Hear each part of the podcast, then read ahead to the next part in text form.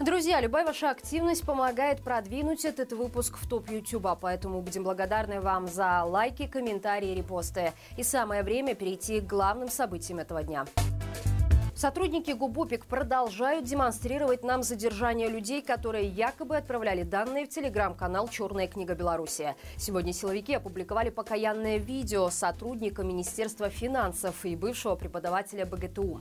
На видео мужчина признается, что отправлял экстремистскому формированию данные о своих коллегах, принимал участие в протестах и был подписан на деструктивные телеграм-каналы, в которых оскорблял силовиков.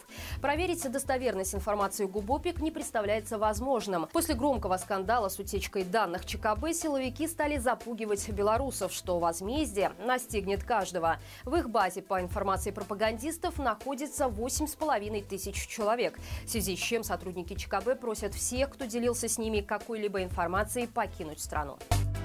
Правительство Канады расширило санкции против режима Лукашенко. В список попали 16 предприятий и организаций, среди которых оказались БелЖД, завод точной электромеханики, Альфа-банк и многие другие. Под новые ограничения попали также 22 человека, которых Канада считает виновными в серьезном нарушении мира и безопасности. Это высокопоставленные чиновники, такие как Качанова и Андрейченко, а также руководители вооруженных сил Беларуси и силовых структур. Всего в канадском санкционном списке списке теперь 55 белорусских предприятий и организаций. В числе физических лиц там оказалось в сумме уже 181 представитель Беларуси, из которых 85 попали туда за причастность к войне, остальные за грубые нарушения прав человека.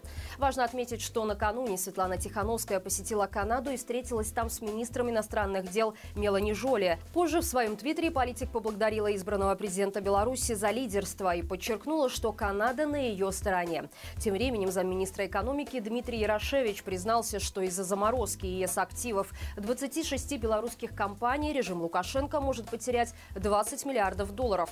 На сегодняшний день заморожены уже 13 предприятий, таких как МАЗ и Беларусь-Калий. Литва ужесточила правила въезда для иностранцев. Для того, чтобы получить визу или податься на ВНЖ, придется предоставить больше документов. Соответствующее постановление подписала министр внутренних дел Литвы Агна Белотайте. По ее словам, эти меры позволят защитить государство от лиц, которые могут представлять угрозу национальной безопасности. По информации МВД, не предоставление информации или предоставление недостоверных данных поможет Департаменту миграции более эффективно оценивать риск незаконной миграции и принимать принимать решения о выдаче или аннулировании документов. Кроме того, запланированы и другие меры, которые позволят усилить контроль за пребыванием и жизнью иностранцев в Литве. Белотайте также поручила проверить наличие в стране иностранцев из Беларуси и особенно граждан России, в том числе имеющих двойное гражданство и прибывших по схеме перевода бизнеса. Ксенс-каноник Владислав Завальнюк, который долгое время служил настоятелем Красного Костела, предложил сделать его дворником при святыне. Заявление об этом он написал в Костельный комитет парафии. Там склоняются к тому, чтобы вынести положительное решение. Идею убирать территорию костела Завальнюк объяснил желанием хоть как-то помочь храму, пока тот закрыт вот уже два месяца. Напомню, 26 сентября в костеле случился странный пожар, после которого эксплуатация здания была запрещена. Кроме того, власти приняли решение разорвать подписать соглашение с общиной прихода святого Симеона Елены о безвозмездном пользовании здания. Официально храм закрыт на ремонт. Когда его вернут верующим и вернут ли вообще, пока неизвестно. Белорусские депутаты определились со штрафами за нарушение законодательства о ценах. В двух чтениях был принят законопроект о внесении изменений в Кодекс об административной ответственности.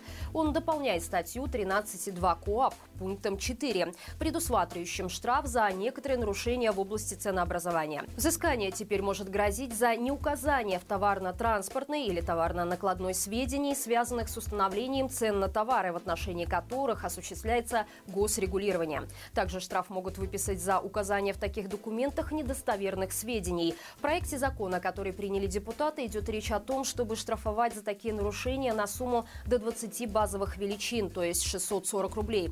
Для компаний и индивидуальных предпринимателей штраф может составлять до 10% от суммы, указанной в накладных. Стоит отметить, что с момента введения строгих ценовых ограничений на руководство некоторых магазинов были возбуждены десятки уголовных дел.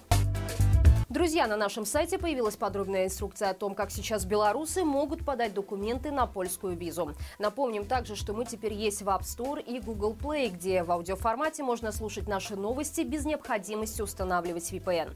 Все ссылки вы найдете в описании к этому выпуску. Спасибо, что остаетесь с нами и живи Беларусь!